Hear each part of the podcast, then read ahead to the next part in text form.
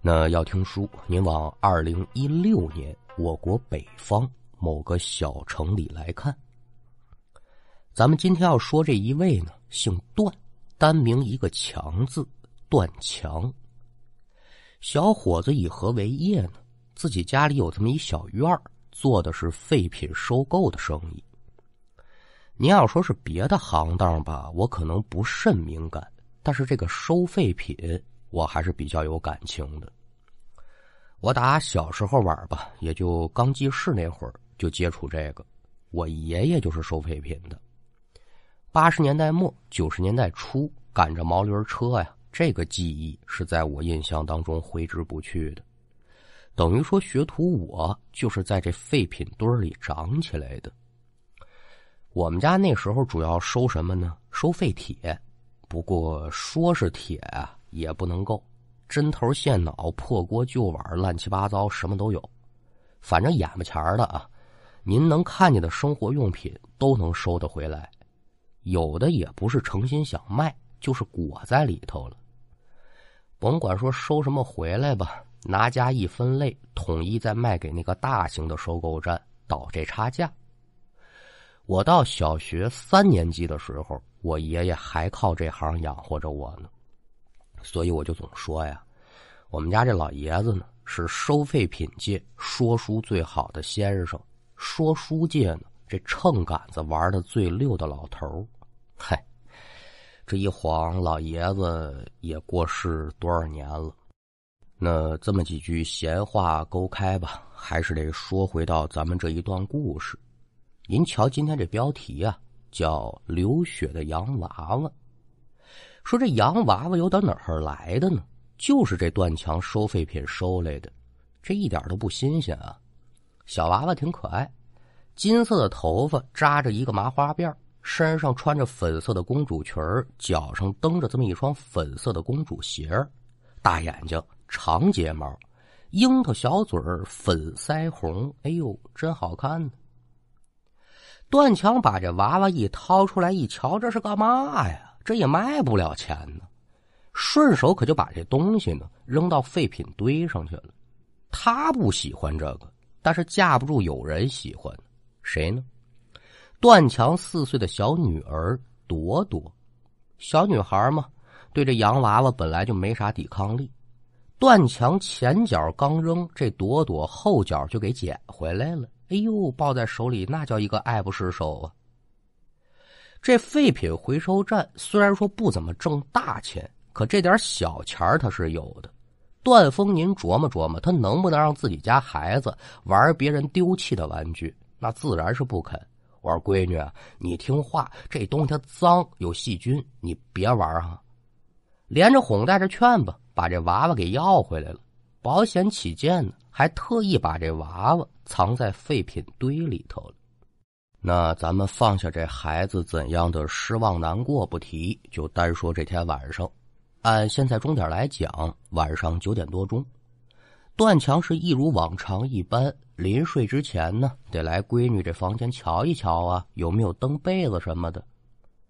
这边刚把卧室门打开，眼睛往屋里这么一扫，扫到窗户的时候呢，这人就是一愣。再把眼神挪到自己女儿床铺的时候，可就不由自主打了个哆嗦。您得问这怎么的了？怎么的了？他为啥愣呢？因为在朵朵睡觉之前已经被他关好的窗户，现在弄了个大敞摇开。哆嗦是因为什么呢？明明已经被他给藏起来那洋娃娃，这会儿整坐在朵朵的枕头边儿呢。您想想，不开灯，屋里现在只有外面投射进来的月光。这娃娃白天您瞧着这么可爱，那么可爱的，在月光底下一看，反正多少有点瘆得慌。当然了，这种感觉也就是转瞬之间。段桥纳闷啊，哟，这娃娃怎么又到屋里头了？这玩意儿他就不用多动脑子了，就一种可能啊。这孩子准是太耐这娃娃了。白天我藏的时候啊，被他给瞧见了。明着再往回拿，我还得说他，这才趁着荷叶之间偷偷开了窗户，把这娃娃又给抱回来了。你说这孩子哈？段强这个解释顺情顺理，蹑手蹑脚将窗户关好，又把女儿枕头旁边这娃娃偷偷的拿出了卧室，干嘛呢？上外头垃圾堆往里头一扔，心说改明儿个呢，这环卫车一来，垃圾一收，你再想找你可找不见他了。娃娃丢完，段强也是暗下决定，明天呢，我上商场。尽可能的给这孩子买个一模一样的回来，总上垃圾堆里扒玩具去，这太不像话了。心中如是想着，转身就准备往家走。可刚走了两步，就听到身背后突然传来几声小女孩的笑声。扭头这么一瞧，这可把段强吓得头皮发麻呀！好家伙，只见……原本躺在垃圾堆上那布娃娃，这时候站起来了，而且还双手往前伸着，大概其那意思是：“你抱抱我呀，我还抱抱你，我踹死你！”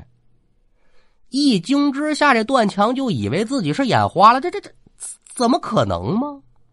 连忙伸手可就揉了揉眼，这边把手放下之后，再定睛一看，这娃娃呀。还是在垃圾堆上躺的好好的，段强怎么办呢？只能给自己宽心呗。哎呦，我准是眼花了。说你看错了行，那还能听错了？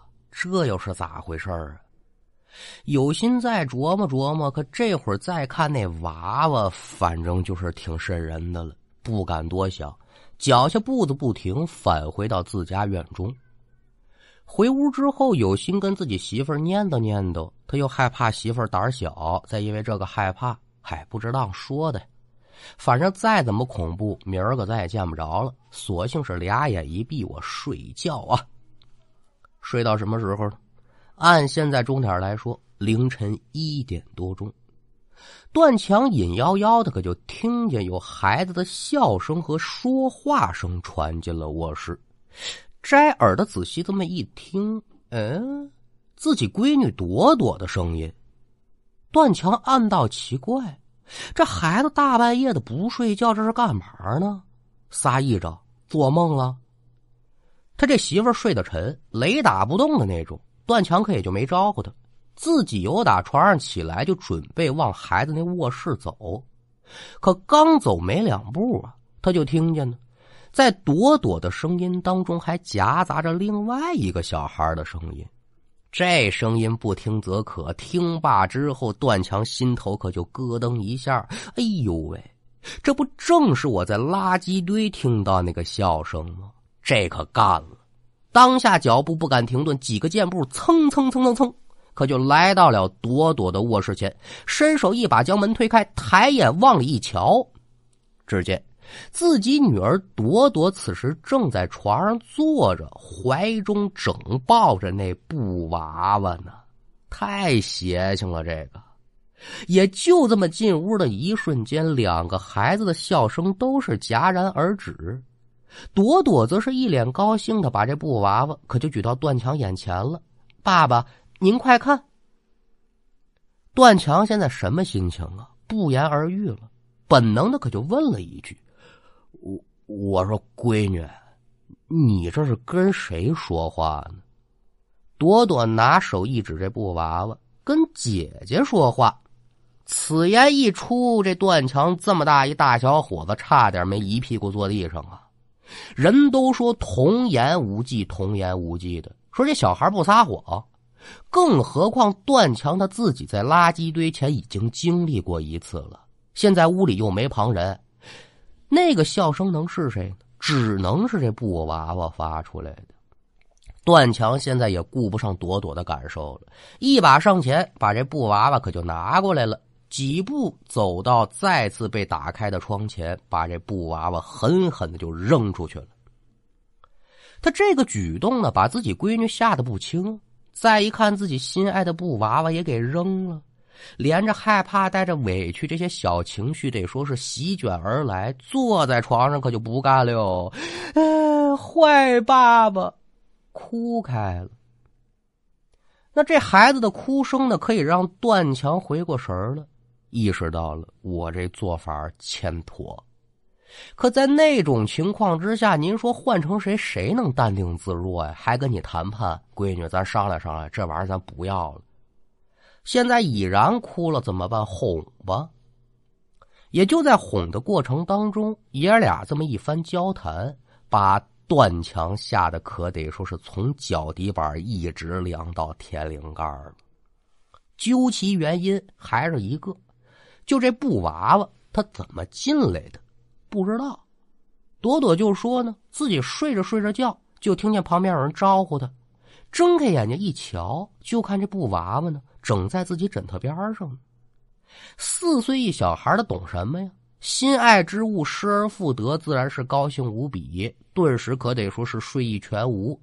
坐起来抱着这娃娃，是左瞧瞧右看看，真高兴，就试着跟这娃娃交流啊，说。你叫我了吗？哎，就这么一问，谁成想啊，这娃娃竟然是口吐人言。是啊，小妹妹，我一个人无聊，你陪我玩吧。这才有了咱前文书说那一段。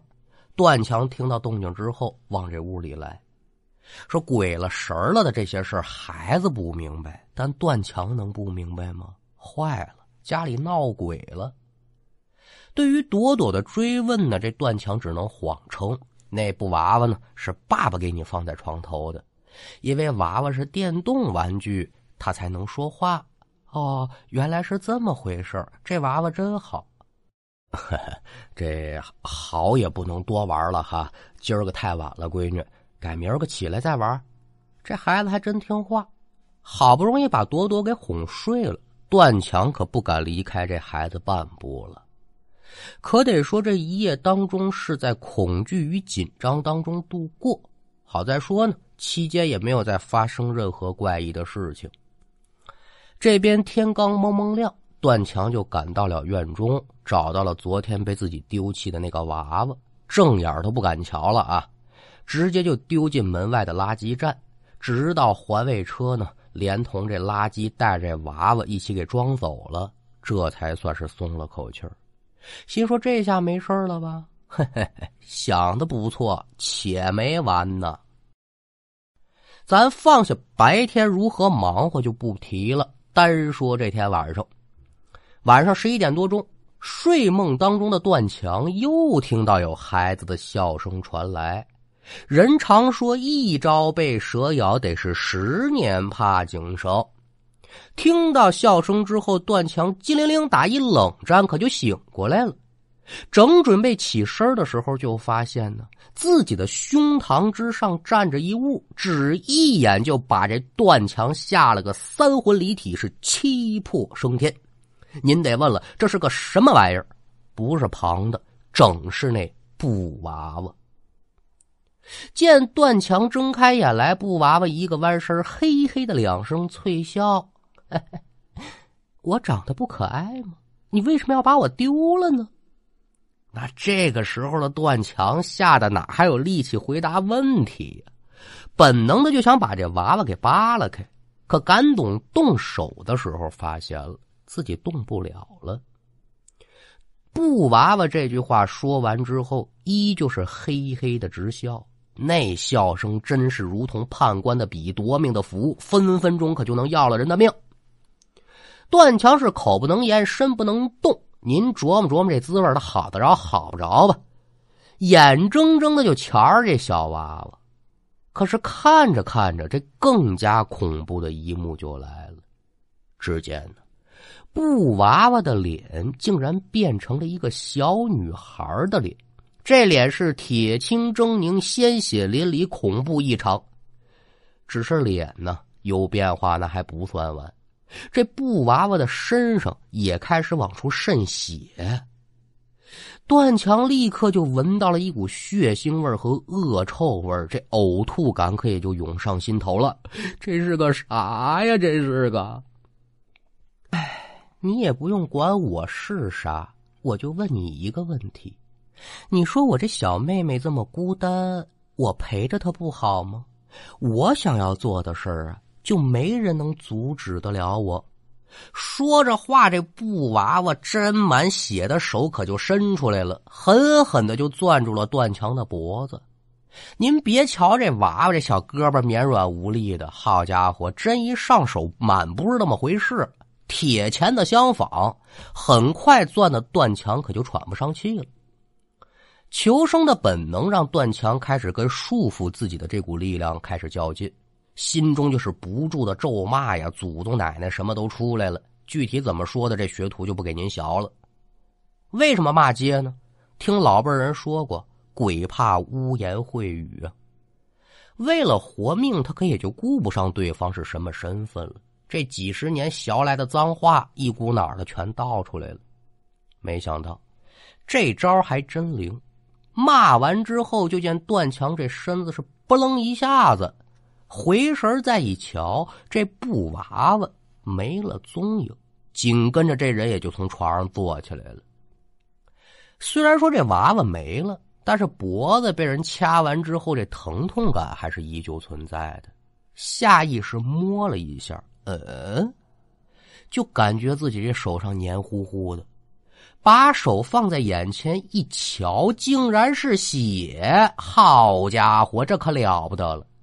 这边是赶紧下床，对着镜子这么一照，段强就发现自己脖颈之上竟然有两个小孩的血手印这还来不及多反应呢，就听有打隔壁屋啊传来朵朵的声音，说：“姐姐呀，你要带我去哪儿啊？”